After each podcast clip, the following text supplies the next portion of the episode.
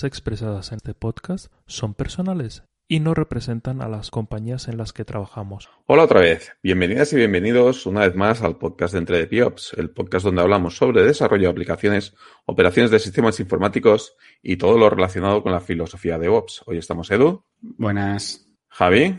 Muy buenas. Ignasi. Hola, ¿qué tal? Y que nos habla David. Antes de meternos en faena, ya sabéis, dándonos me gusta en iBox, una valoración de 5 estrellas en iTunes y darle al corazoncito verde en Spotify.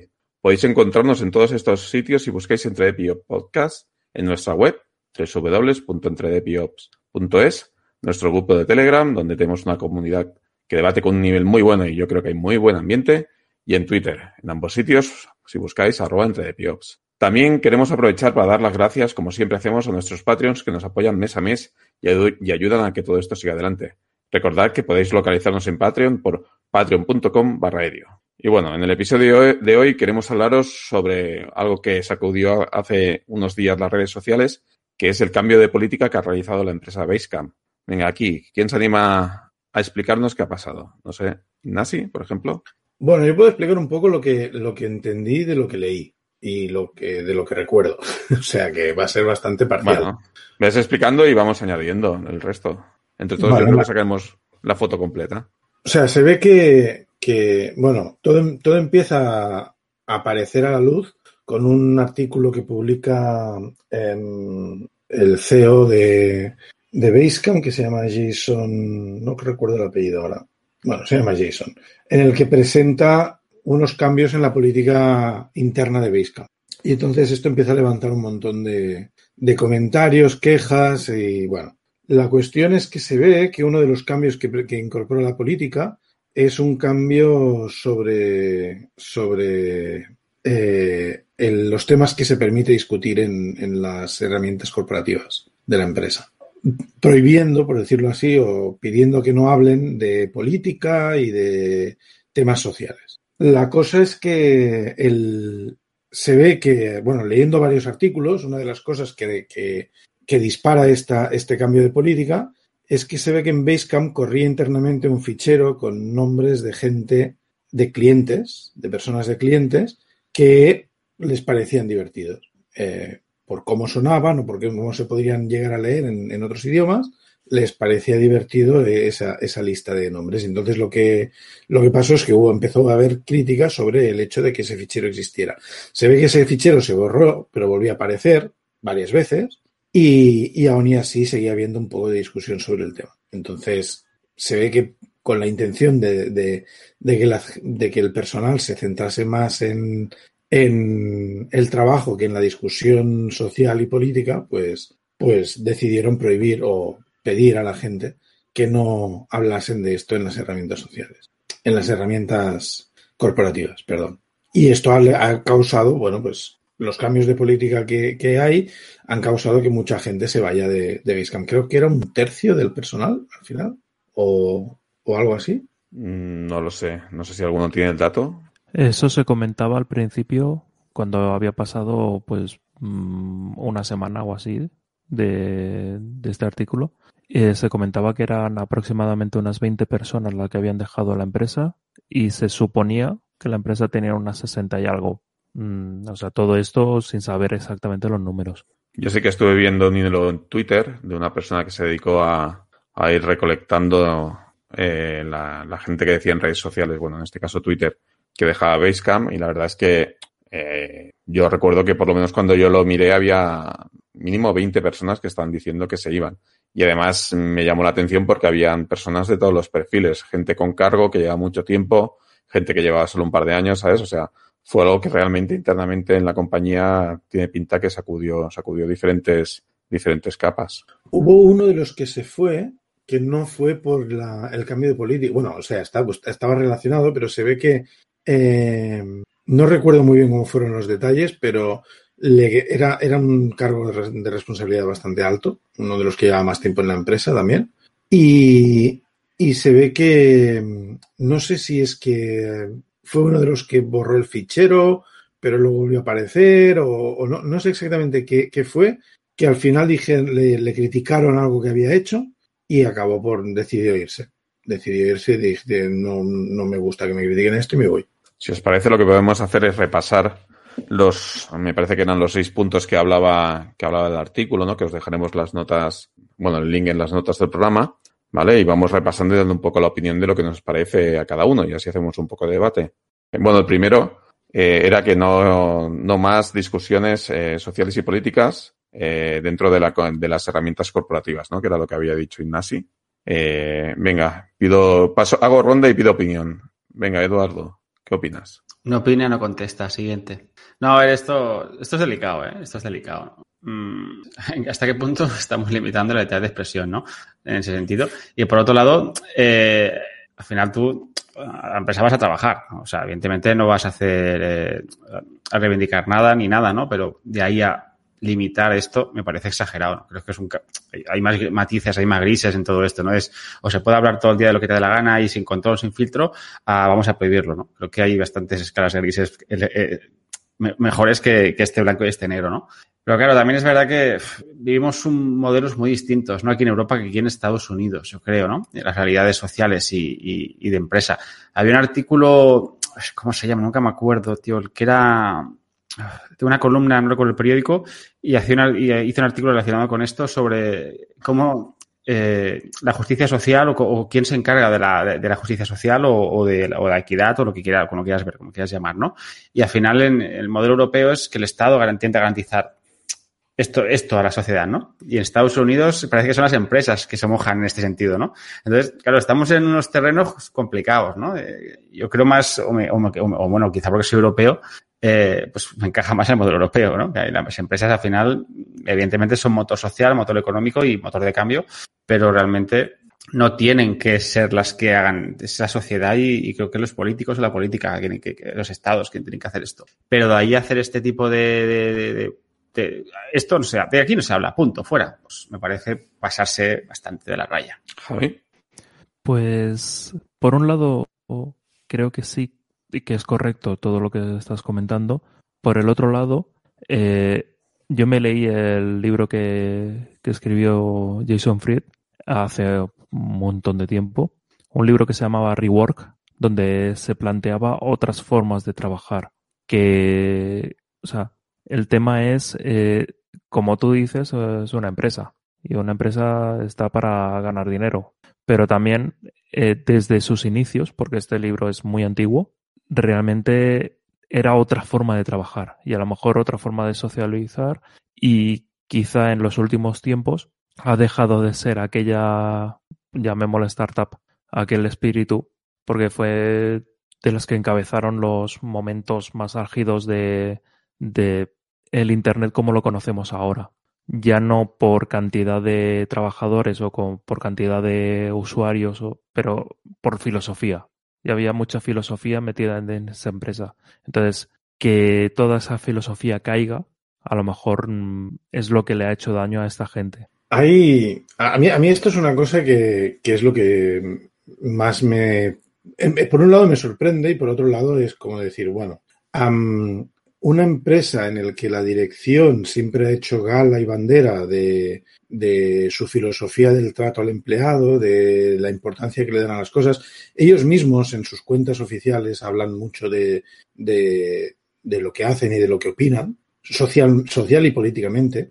Incluso eh, en uno de los de los eh, de las oficinas de Basecamp, creo que era en Chicago, no sé dónde, tuvieron la sede, tuvieron la sede uno de los partidos, uno de los dos partidos principales de, de los Estados Unidos en, en, las elecciones a la alcaldía de, esa ciudad. O sea, realmente se han involucrado como empresa, oficialmente, o sea, con, con el nombre de Basecamp. Entonces, que ahora esto se, se, ponga así tan, tan rígido es un poco raro. No sé hasta dónde han llegado las discusiones o hasta dónde han llegado los calentones que pueden haber pillado o si la cosa ha ido a más o menos. No, no, no lo tengo muy claro pero está claro que, algo, algo ha pasado lo suficientemente grande como para que decidan cambiar de, tercio. Porque claro, una empresa que hace gala de darle flexibilidad, libertad al, empleado y luego toma esta actitud en esto, en una época como la que estamos, en la que hay disturbios mmm, por, los conflictos, por el conflicto racial, hay, hay, hay problemas de, diferencia económica, hay problemas en una sociedad, como decía Edu, que además está muy, cambiada por el, por el, o sea, tiene, tiene una, es una sociedad muy compleja en la que hay muchas culturas distintas, gente de muchos orígenes diferentes. Todo esto, a mí, a mí todavía no entiendo muy bien qué es lo que debe haber pasado y por qué han decidido ponerse así. O sea, entiendo las, las razones de decir, no, esto es una empresa y queremos hacer dinero, queremos hacer, o sea, venimos a trabajar y no discutir sobre la política y tal. Pero es que lo han estado sembrando ellos, desde mi punto de vista. Bueno, a ver, lo que decían en el artículo, si lo recuerdo bien, es que básicamente eh, daba a entender como que se habían dado cuenta de que estos eran temas muy delicados de discutir internamente que generaban mucho debate, incluso malestar dentro de la compañía, porque bueno, cada persona tiene un punto de vista diferente y bueno, daba a entender que había generado conflictos. Entonces, eh, él claramente decía que era como un cambio de dirección, ¿no? Un cambio de timón. Entonces, por tal de garantizar el, el ambiente laboral y focalizarse en realmente lo que importa, me parece que lo decía así, tal cual, eh, esta decisión, ¿no? De que, de que en las herramientas corporativas, ¿vale? Pues no se, no se dieran uso para, para debates políticos y demás. Igualmente, me parece recordar que sí calentaba a que la gente lo hiciera con sus herramientas, eh, por así decirlo, personales, ¿no? O sea, básicamente es eso, decía, oye, nos parece muy bien, pero que cada uno lo haga a nivel personal, no internamente, políticamente, con temas tan sensibles que, que pueden dar a tanto eh, conflicto, ¿vale? Que no, que no aporta nada internamente, no, no enriquece. Entonces, bueno, pero eso toma la decisión o así lo justificaban.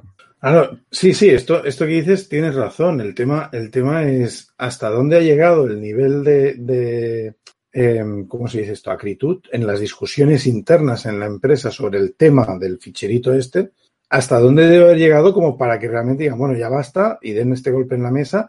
Alguien o unas personas que tenían una actitud tan radical en cuanto a la filosofía de la gestión del, de, empresarial o, del, o de los empleados al menos, y luego tomen una dirección que no diré que son 180 grados, pero más de 90 sí que parece que hayan girado.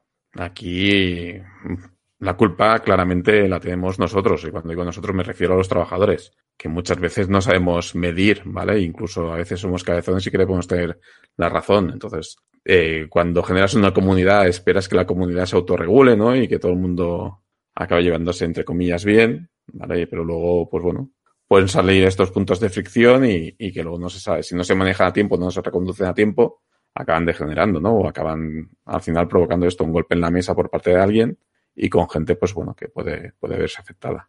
Pero bueno, lo que comentábamos, este era uno de los puntos, ¿vale? Tampoco sabemos, como, como decían así, hasta qué punto ha llegado adentro. Lo que está claro que haya sido suficientemente significativo para que el CEO de la compañía tuviera que, que tomar, eh, digamos, eh, cartas en el asunto, ¿no? Y, aplicar políticas en este, en este sentido. ¿Vale? Eh, el otro punto, si os parece, pasamos al siguiente punto que hablaba, ¿vale? En el artículo. Que bueno, la traducción sería no más beneficios paternalistas, ¿no? Me parece que, que la traducción es esta. Eh, básicamente decía de que, bueno, que se. Igual que muchas empresas de aquí. Eh, perdona, Edu, di. No, no, acaba, acaba, que quería entrar. Por eso te levantaba la mano. Ah, vale, vale. Digo, siempre, sí, sí. pues bueno, lo que decíamos aquí, si recuerdo bien lo que decía, era básicamente que, bueno, que hasta ahora habían incentivado todo el tema de, de beneficios sociales para el wellness, ¿no? O sea, gimnasios, etcétera, etcétera. Vida sana, ¿no? y que esto en parte, pues bueno, eh, podía, podía eh, ir en contra de ciertas personas o, o, forzar a ciertas personas a actitudes que o cosas que no estuvieran de acuerdo, ¿no? O marginar a ciertas personas pues que pues no querían hacer por, por lo menos eh, deporte, por ejemplo, me parece que decían. Entonces, en este sentido, lo que, lo que ellos planteaban era eh, cambiar estos beneficios directos, ¿vale? Por otro tipo de compensación. Ya veo muchas manos levantadas, ¿vale? El primero estaba Edu. Edu. No, vuelvo, ya que no me acordaba, tengo siempre pasa igual, ¿no? Me lo miro y el artículo que hablaba es de Eduardo Manchón, ¿no? De, de, del blog que tiene Confidencial y hablaba precisamente de esto, del paternalismo empresarial, ¿no?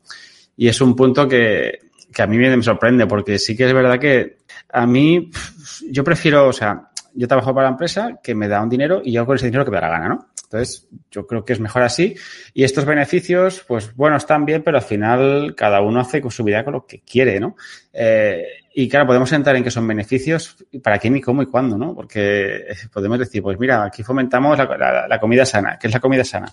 ¿No? O sea, pues yo soy vegetariano, pues yo soy vegano, pues yo, pues no, yo que yo soy omnívoro, pues puedes sentar en, en, tener discusiones con esto, ¿no? Pues bien, pues come lo que te dé la gana. Yo tengo aquí un restaurante o no y se sirve de todo y tú eliges con qué compras con tu dinero, punto. O, o, o, promover, yo que sé, muchas veces las empresas lo hacen, que a mí tampoco me gusta, ¿no? Pues eh, este plus lo puedes dar a una ONG o aquí o allá. Bueno, yo ya haré con mi dinero, tú págame lo que, al final de mes, lo que me corresponda por, por, mi trabajo, y yo decidiré si quiero donar aquí, quiero donar allá, o qué quiero hacer con mi dinero. A mí ese tipo de cosas tampoco me gustan, ¿no? Yo estoy en general en contra de las, eh, de las eh, subvenciones y todo ese tipo de cosas, porque creo que es parchar un problema de raíz, ¿no? Entonces, este tipo de cosas a mí no me gustan. ¿Por qué me tienes que fomentar que yo done o que ya haga lo que sea? Ya me preocuparé yo en hacer con mi dinero lo que, lo que quiero, ¿no? Entonces, evidentemente, pues, eh, cualquiera pensará, y yo creo que, y lo creo, ¿no? Que hacer donaciones es bien, ¿no? Pero podemos entrar ya en otros temas más peliagudos que eso está bien, esto está mal, ¿no? Entonces, ese tipo de cosas, las empresas no tienen por qué, dentro de, unos límites de los derechos humanos o, de lo que queremos hablar, ¿no? Pues sin, sin entrar en esos temas, la empresa no tiene que meterse en, eh, o paternalizar a, las, a los empleados eh, eh, o tratarlos de una forma paternalista, perdón, en qué tienen que hacer y que no simplemente, pues que, que, que haya un buen rollo, que se, la empresa se esté a gusto, hay un buen ambiente y todo eso, ¿no? Lo que hablaba David, ¿no? Pero sin tener que crear ese falso concepto de, mira qué guay somos, ¿no? Porque hacemos esto o lo otro. Oye, pero es que tampoco es la labor de la empresa, como por así decirlo, ¿no? Yo creo. Más allá de, de cosas de marketing que haga la empresa porque quiere. Pero Luego está el empleado que también tiene, que puede hacer lo que él quiera con su dinero, ¿no? Igual que la empresa gasta el dinero lo que quiere para hacer campañas de lo que le dé la gana. Um, a ver, estoy, estoy parcialmente de acuerdo con lo que, lo que has estado diciendo, ¿eh? Es decir, yo creo que no hay que. O sea, si, por ejemplo, la empresa decide que, no sé, que, que quiere dar un beneficio extra a los empleados y dice, mira, hemos llegado a un acuerdo con este gimnasio que tenemos al lado de la oficina y, y tenéis un descuento, tenéis un, acceso gratuito, mmm, perfecto, fantástico. El problema es, ¿esto quiere decir que lo, me lo tienes que dar? O sea, que lo tengo que usar. Esto sería la primera. Y la segunda es, si no lo uso, porque no lo quiero, porque yo a lo mejor ya tengo mi gimnasio, porque no me interesa hacer deporte, eh, que eso es una decisión totalmente del, del, empleado, porque lo hace en su tiempo libre y lo hace cuando a él le dé la gana, y hace lo que a él le dé la gana en su tiempo libre. Eh, la empresa tendría que darle el beneficio económico correspondiente en contraprestación. Pues tú no eres, no te, no te haces de este club, de este gimnasio, pues toma, el, coste vale esto, pues esto es lo que te doy de dinero. No, pues como no sé, en, mi empresa, por ejemplo, los que no tenemos el seguro de la empresa porque tenemos otro seguro, eh, se les devuelve el dinero. Se les da el dinero como, como la, la, parte correspondiente.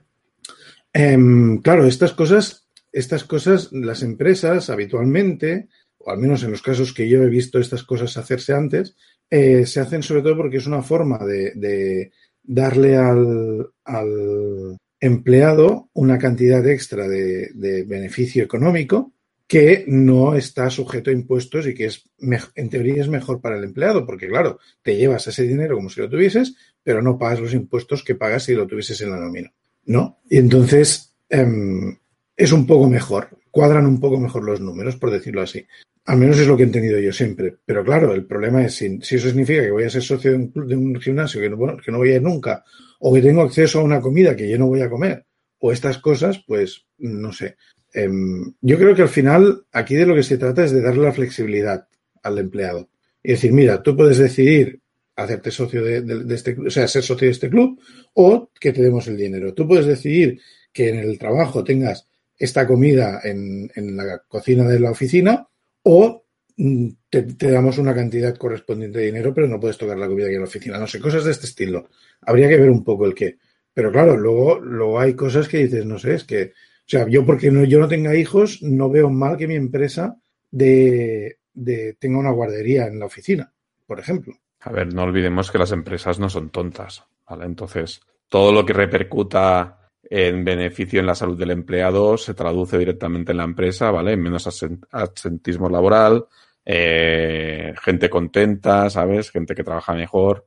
Aquí en España, por ejemplo, tenemos la suerte de que, bueno, que todo el tema de seguros médicos y demás con la seguridad social está bastante cubierto, ¿vale? Pero me consta que en otras, en otras partes del mundo, contra menos enfermedades tengan los empleados, más bonificación tienen las empresas en los seguros médicos, más dinero se ahorran, es decir, hay un interés oculto por detrás, ¿no? Y luego también lo que decíamos, eh, si una empresa quiere transmitir eh, cierta imagen, ¿no? Cierta marca verde, por ejemplo, que ahora está muy de moda, pues bueno, incentiva que sus empleados pues también ah, pues se unan a, estos movimientos y hagan promociones en sus redes sociales personales. Es de, está todo ligado. ¿no? Yo estoy muy de acuerdo con vosotros en lo que decís. Al final creo que todo el mundo debería tener derecho de decidir en qué se gasta este dinero, recibir una, una parte, una compensación económica equivalente a lo que cuestan estos beneficios y que luego cada uno decida en lo que se quiere gastar, ¿no?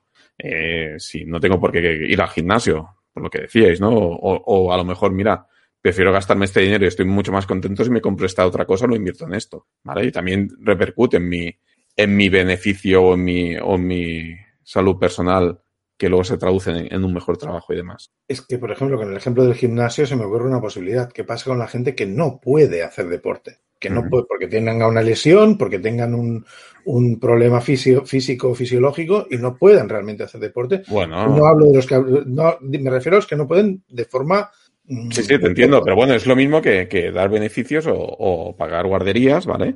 Pues a la gente que no tiene hijos, ¿no? O hacer, no sé, es lo mismo, ¿no? Entonces yo creo que debería ser equitativo para todos los empleados, ¿no? Luego ya, vamos, aquellas empresas que ya tienen, en función de la, del, tiempo que lleves trabajando, ¿sabes? Tienes diferentes beneficios y unos tienen unos y otros tienen otros, eso ya es de traca. Javi, ¿quieres comentar algo? No, nada. no, más que nada que porque este punto es eso, es el cambio de algo que te fuerza la empresa a hacer, o si no lo haces lo pierdes, entonces eh, lo cambian por un 10% en, en variable de, y por eso es un cambio que creo que está bien y puedas utilizar ese variable para irte al gym, parece correcto. A mí lo o sea, que no me hay... queda claro, perdón, perdón, Javi. No, no, que no hay discrepancia en este punto. A mí lo que no me queda claro del artículo es que si este beneficio que se repercutía luego económicamente en los trabajadores, si quedaba claro si en un futuro se iba a mantener o no. Me dio a entender como que no estaba muy claro qué pasaría en un futuro con esto. No sé si vosotros lo tenéis, lo tenéis presente. ¿En un futuro con qué? Con los beneficios. Es decir, que me, me dio la sensación que decían en el artículo que, que en este año se iba a repercutir en un 10% de salario y tal, pero me parece que no sé si dejaba, si decía que esto en un futuro se iba a seguir repercutiendo o si lo dejaba al aire.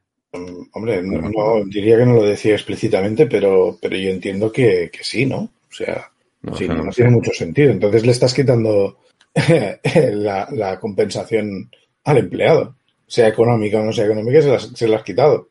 Entonces, entiendo que en este punto estaríamos de acuerdo, ¿no? No veríamos que ha hecho un mal movimiento Basecamp. Um, si esto implica que no va a seguir añadiendo beneficios sociales, para mí sí, está mal. O sea, lo que, lo que quiero decir es, una cosa es que no te den más y otra cosa es que dejen de darte más. No sé si no me explica nada bien, ¿verdad? No.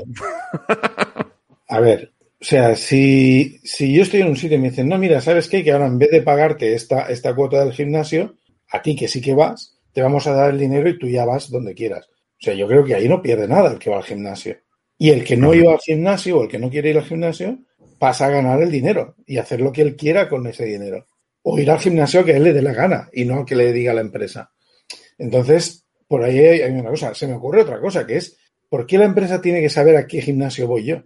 Que ahí ya me estoy poniendo un poco susceptible, pero, pero también puede, ser, puede haber gente que tenga esta opinión. Yo creo que la flexibilidad es buena. El problema es, si a partir de ahora ya nos vamos a seguir dando nada, no vamos a subir ese 10% a medida que la empresa vaya mejorando sus, sus, sus, beneficios, entonces igual sí está mal. Bueno, tendremos que ver cómo evoluciona esto en el tiempo. Vale, vamos al siguiente punto, que en este nos hemos explayado mucho. Vale, ¿quién quiere hablar del siguiente? Venga, cedo la palabra. Perdonad, estamos peleándonos mientras decidimos quién habla, pero nada, bueno, broma. Eh, no, el siguiente punto era no más comités, ¿no? Eh, aquí, esto, tengo mis, tengo mis, tengo mis propios demonios, ¿no? Luchando dentro de mí sobre esto. O sea, evidentemente, una empresa, pues, no puedes hacer democracia real o democracia completa, ¿no? De que todo el mundo vota, depende de qué cosas, ¿no? Pero de ahí hay que una persona decida todo, única y exclusivamente, ¿no? Como, como dicen aquí, ¿no? Que no, que han hecho, han deshecho, o sea, han eh, eh, eliminado el Small Council, que era un council de, de ciertos managers, que ciertas decisiones la, se las han pasado a ciertos cargos que, que, ya existían, que antes pues estaban un poco diluidos en. Pero claro, aquí, esto lo veo peligroso por un, porque claro que depende de quién tengas, ¿no? Pues un buen manager o un buen líder quizá, bueno, es mi decisión, pero yo me apoyo en alguien, en gente, porque yo necesito input, necesito conocimiento que no tengo, mi visión es sesgada o, es muy, muy lejana, necesito la gente del terreno para tomar decisiones correctas, ¿no? Claro, o puede haber otra persona, otro tipo de manager o de líder que diga, esto lo digo yo porque soy más listo que nadie. Y ya la tenemos liada, ¿no? Entonces, claro, esto es, es, es peligroso, ¿no? Es peligroso y no, no, no sé qué decirte. Supongo que caso por caso habrá que ver que, en qué tiene sentido y qué no. Pero que decir, como dice, ¿no? Están orgullosos de ese comité, comité free eh, sin, sin comités, pues no que decirte, no sé si eso es malo. Así en resumen, yo creo que sería malo. Pero claro, teníamos que ver en qué concepto, en qué área, ¿no? Puede ser bueno o malo de verdad, ¿no? Aquí, ah, mira, Javi, Javi habla. Eh, más que nada porque cada vez que aparece la palabra comité, me acuerdo de una frase que era eh, un camello es un caballo hecho en comité. Y es eso, o sea, depende de qué comités pueden ser muy interesantes, depende de cuáles pueden ser un desastre. Pero eh, es eso, depende tanto del caso que, que yo tampoco aquí no puedo decir nada de si esto tiene sentido en esa empresa. Entiendo que para 60 personas, suponiendo que sean 60 personas, eh, lo veo un poco extraño. Eh, ¿Ves extraño que el que tengan tantos comités o el que los quiten? Que tengan tantos comités, si era un problema la cantidad, y que los quiten, porque es que tampoco no puede haber mucha, o sea, no sé, es que un comité entre 60 no creo que hubiese, o sea, que tenía que ser comités de cinco personas, tres personas o, algo así, o sea, tampoco no lo veo, bueno, no lo sé. En, en, en términos generales, en términos generales, bueno, primero quiero decir que cuando hablen de que son orgullosamente committee free, lo dice anteriormente, o sea, antes de empezar a tener comités, ¿vale? Al principio de iniciar la empresa, que a lo mejor eran 10 o 15 personas y se ponían muy rápido de acuerdo entre ellas, lo cual es fácil poner de acuerdo a 10 o 15 personas, relativamente. Pero, pero, claro, lo que dice es, a medida que han, que han ido pasando cosas, hemos ido añadiendo comités, estos comités les cuesta, se bloquean, añaden mucha burocracia a las decisiones, las decisiones tardan en llegar y no se realizan. No tengo muy claro a qué se refiere aquí cuando habla de estos comités, pero habla de un comité en particular que es el DEI, que es diversidad, eh, no sé qué, inclusión, si no recuerdo mal, equidad, sí. Eh, diversity, Equity and, Inclusiveness, creo que se dice en inglés. Bueno, que eh, esto ha salido en más de un artículo de los que hablan los, en los que hablan los empleados y no solamente los, directivos de la empresa. Y claro, dicen, es que el problema del fichero toca aquí, entonces las peleas se forman en este, en este, se forman peleas en este comité, porque claro, evidentemente la gente se, se ofende con, con, el contenido del fichero, con, con estas cosas y, y al final eh, se crean problemas a partir de esto. Y entonces todo esto se lo vuelven a poner a la responsable del, del equipo, bueno, sería recursos humanos, aquí ellos le llaman People Ops, ¿vale? Em, claro, esto es coger y decir, os, quitamos la voz, os quitamos el voto.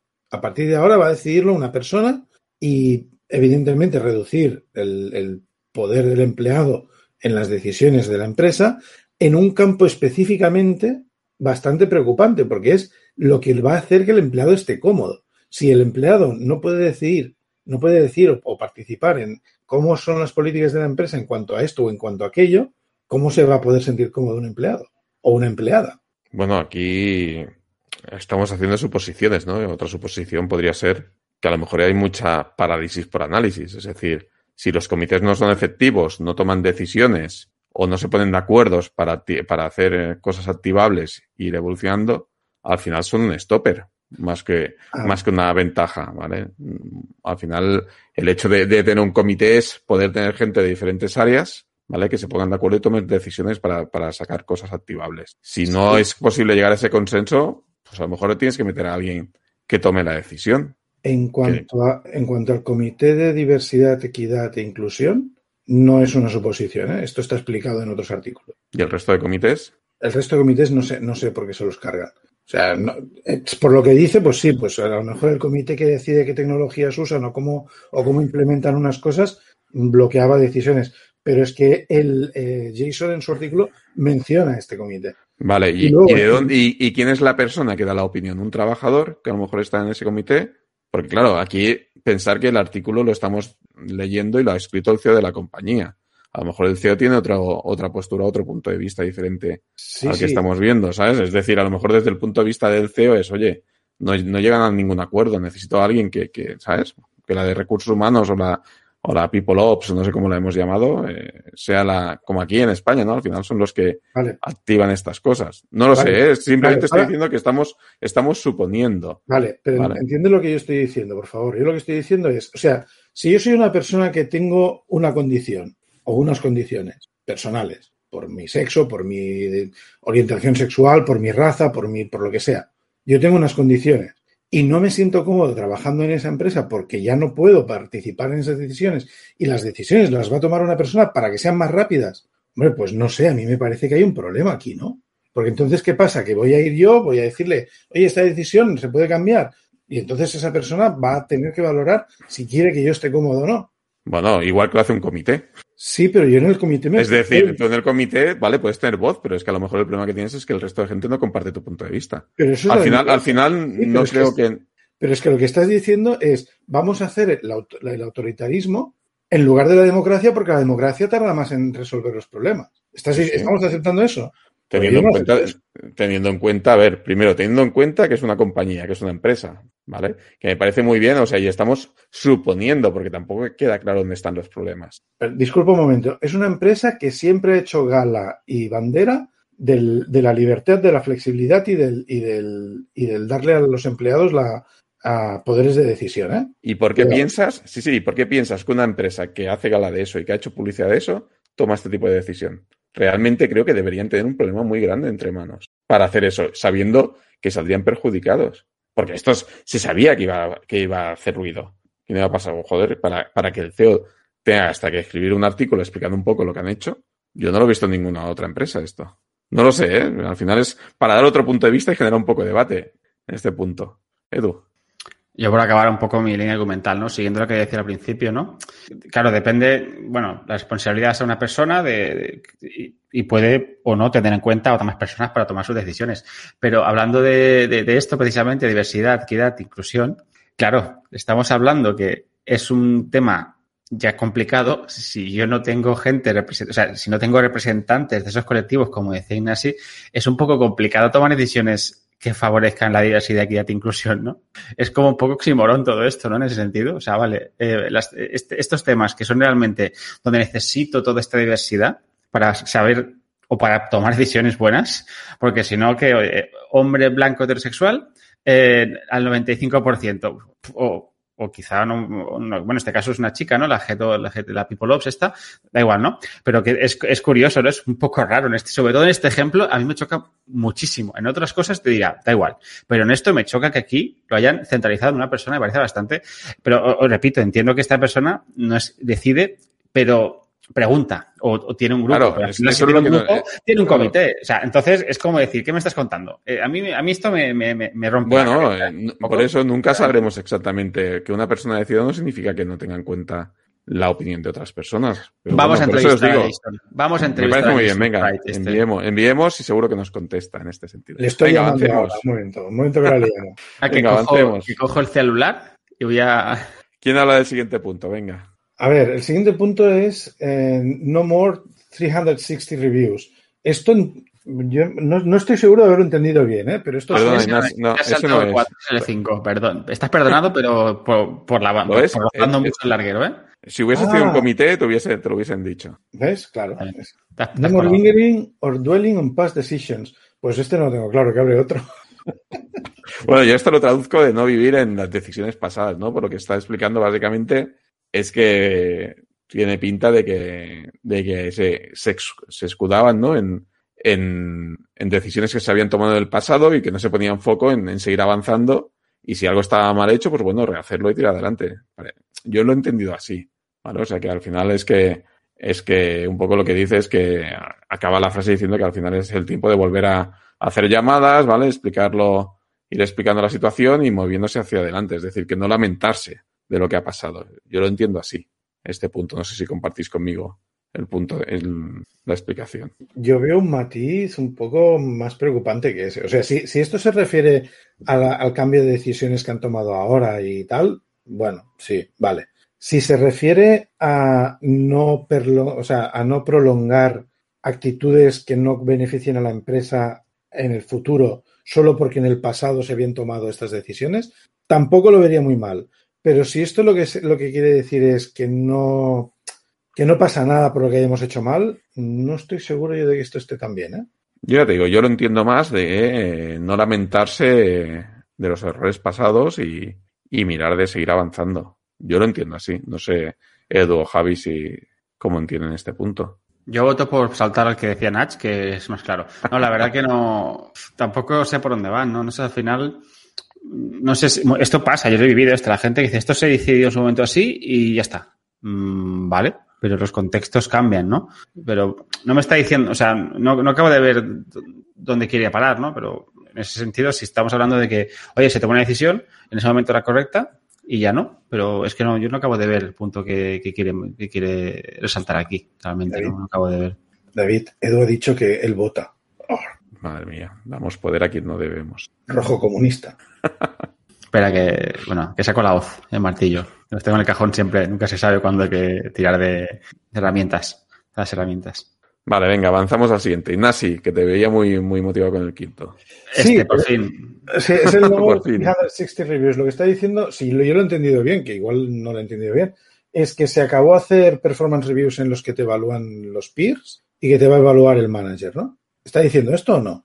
Yo creo que es, bueno, no, que el manager no, no, no dice que, bueno, entiendo que el manager lo seguirá haciendo y no tienes el peer review, que es el 360, ¿no? O, o lo que yo entiendo porque yo también lo he tenido, lo, lo tengo, tal. Yo aquí tengo mis dudas también, ¿eh?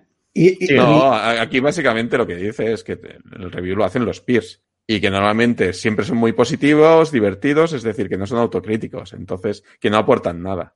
Ahí- es donde voy. por- por- Que yo tengo mis Es que- dudas porque es muy difícil, eh, y es difícil cuando haces ese paso, la gente que hace el paso, que está en, que es manager, tiene que decirle a gente que quizá, si lo haces en tu empresa, sobre todo es más complicado porque tienes eh, ciertos lazos con gente que a lo mejor estaba en tu misma posición, ¿no? Si te vas a otra, pues quizás eso es más fácil, pero realmente eh, de cara a los compañeros siempre tendemos a resaltar lo bueno, pero no decimos lo malo, es muy difícil.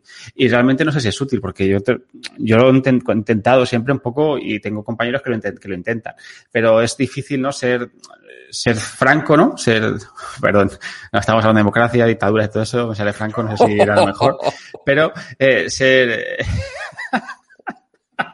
perdón, perdón, es que me ha salido así. Bueno, esto- nos van a censurar el episodio.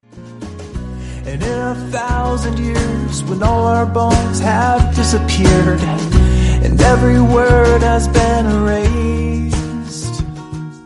No, eh, que, que realmente es, es, es difícil este, que las personas se, se, se sinceren, ¿no? Que digan los puntos malos para que tú mejores, ¿no? Y aquí yo, pues yo diría que estoy de acuerdo en esto, ¿no? No sé si realmente es, es, es peor tenerlo eh, o no tenerlo. O sea, tenerlo con, con, con los problemas que, puede generar, que al final es siempre pues más uno. O sea, estás, siempre subiendo nota. Nunca te la bajan, ¿no? Y al final necesitas otros inputs que sean más, más, más objetivos. Yo creo que, por ejemplo, desde el punto de vista del manager, es algo que yo siempre he criticado, que es que un manager eh, creo que debe recibir feedback, ya no de sus peers, ¿vale? Porque a lo mejor el peer no tiene muy claro lo que está haciendo esa persona o no tiene una visión muy real de lo que está, de lo que está haciendo, sino feedback incluso de la gente a la cual gestiona, ¿vale? Yo es algo que siempre, lo incluso lo he comentado con, con mis managers y algunos se me ha ofendido, ¿no? De, de decir, oye, creo que sería, sería bueno que tú también tuvieras una review por parte de la gente que gestionas porque te darías cuenta de, de cosas que haces mal, ¿no? Cosas que, que, no que digo que haces mal, o cosas a mejorar, ¿no? Que a lo mejor desde otros managers ves que tú llevas tu equipo bien o tu jefe ve que sacas el trabajo bien, pero realmente no ves dónde tú estás fallando como manager y los únicos que te pueden dar este feedback es tu equipo, ¿vale?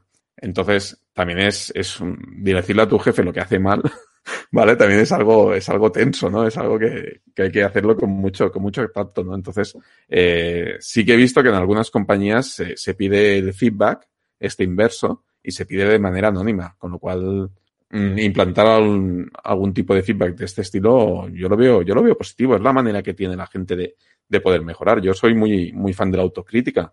Y si no me dicen dónde fallo, yo me doy cuenta de, de mis puntos débiles, pero a lo mejor estoy incluso equivocado. Necesito que la gente también me diga dónde fallo. per- per- perdona, una, una pregunta. No, vale. Habla, habla tú, Edu, habla. El Edu está Ay, gesticulando, cortarle. No, no, es que aquí me- creo que es el momento que se lo digamos, chicos. Los PowerPoints te salen fatal, tío. Lo teníamos que Eh, decir. eh, que hoy, he descubierto, hoy he descubierto la, la killer feature de los, de los PowerPoints. ¿vale? que es se puede trazo borrar este, y no hacer que, ninguno que más. es poner el trazo, el trazo como si lo hubiese escrito con las manos las formas. Buah, eso, eso Qué ha sido. Ahora estoy, estoy haciendo un PowerPoint que vamos. Años, años de edición gráfica digital para que luego vayas tú con el ratón y hagas un trazo como si lo hubieses hecho con la mano. Si tuviera una empresa, un cuadrado que parece hecho a pulso. Buah, brutal. Buah. Si tuviera una empresa, diría todos los PowerPoints tienen que tener activado lo de trazo manual este que dice el, el, el, el- este, David este, no sé quién es, pero dice que mola, ¿sabes? Sí. A ver, yo, hay- yo aquí hay una cosa que, que- que, no sé, quizás el problema no está en lo que haces, sino quién, con quién lo haces, ¿no? Es decir, si la gente no da un feedback con algo de crítica, no digo que tampoco que no tienen que por qué ser destructivos, ni, ni solamente negativos. Se puede dar un feedback más completo y, o, o más puntual y decir, mira, esto en tal, esto podrías mejorarlo. Eh, igual es que has contratado mal a la gente. Igual es que no te has mirado todos los, los aspectos de, la persona, de las personas que has contratado. O a lo mejor es que les tienes que dar una formación para que aprendan a decir las cosas de una forma mejor. Pero, pero decir, no, como la crítica no existe, ya no podéis hacer crítica. No sé, me parece un poco radical.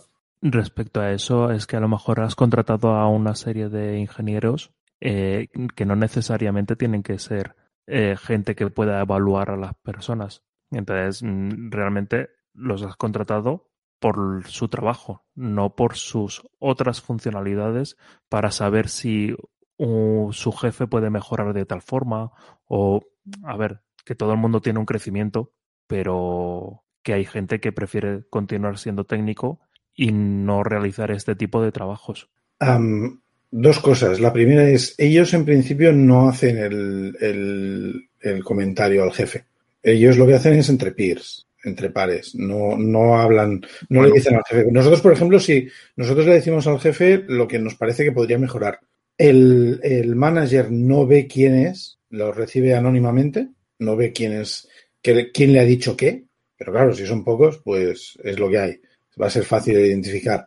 Y normalmente, al menos por los que yo he visto, sí que hay crítica en esa dirección. Pero en el caso de ellos es entre peers. Entonces no veo ninguna razón para no hacer la crítica entre peers. O sea, más que decir, no, es que te diría muchas cosas, pero me callo para no crear mal ambiente. Pero entonces, entonces no estás siendo sincero, es lo que está diciendo Edu. Entonces quizás podrías elegir qué cosas sí que le quieres criticar, una de ellas, y hacerlo de una manera que sea razonable, no atacando. ¿Vale? Esto es, esto es un tema. El otro tema es, ¿ser ingeniero quiere decir que podemos ser animales? ¿Y que podemos decir barbaridades o no, tener, o no decirlas? Porque para mí eso no quiere decir eso, ser ingeniero. Para mí ser ingeniero quiere decir que también, además de, mi- de mis habilidades técnicas, tengo una serie de habilidades adicionales que tengo que respetar, pero ya no es como ingeniero, es como persona. Bueno, pero es que eso lo tiene que tener todo trabajador, creo yo, y toda persona. Unas mínimas habilidades sociales y, no sé, bueno, desde mi punto de vista. Sí, pero a ¿eh? lo mejor lo que no tienes es interés en realizar, eh, o sea, en realizar eh, un trabajo de eh, tal persona eh, tiene que mejorar en esto es- o en otra cosa. Simplemente no tienes el interés para no, eh, o sea, tener en esta tesitura a la otra persona. Mm, Vale, vale. Sí, yo sí, lo es- comentaba no por la capacidad, sino por el interés de hacerlo. Vale, vale. Si es, si es por falta de interés, entonces aquí lo que haría falta sería ver si es obligatorio hacer esos, esos peer reviews. Correcto. No, es lo mismo que llevamos en los puntos anteriores. Nos falta información. Y el último punto de todos, que no olvidar lo que estamos haciendo aquí, ¿no? Es, es como lo titula. Grabando el Pues- episodio del podcast, ¿no? Ay, perdona, que estás hablando del artículo, perdón, perdón, me callo. Joder, de verdad, tíos, no sé por qué lo traemos. Básicamente, yo, yo esto que dice, ¿vale? Sí que es algo que he vivido en diferentes empresas que he estado. A veces la gente olvida que el objetivo de la empresa, ¿no? Se focaliza sus esfuerzos, sus críticas en cosas que dices, ostras, no olvidemos, ¿no? Al- a lo que se dedica la empresa. O sea, a veces se pierde el foco, se pierde el foco de por qué se hacen las cosas y para qué se hacen las cosas, ¿no? Nos perdemos, sobre todo los, los técnicos, nos perdemos en, en la vertiente técnica y criticamos ciertas cosas, ¿vale? Sin tener en cuenta muchas veces a negocio, ¿no? Lo que ya hemos comentado alguna vez aquí de que, de que la gente de negocio parecen esos animales que están ahí raros, ¿no? Que no los entendemos muy bien, pero al final son los que mueven la, la compañía.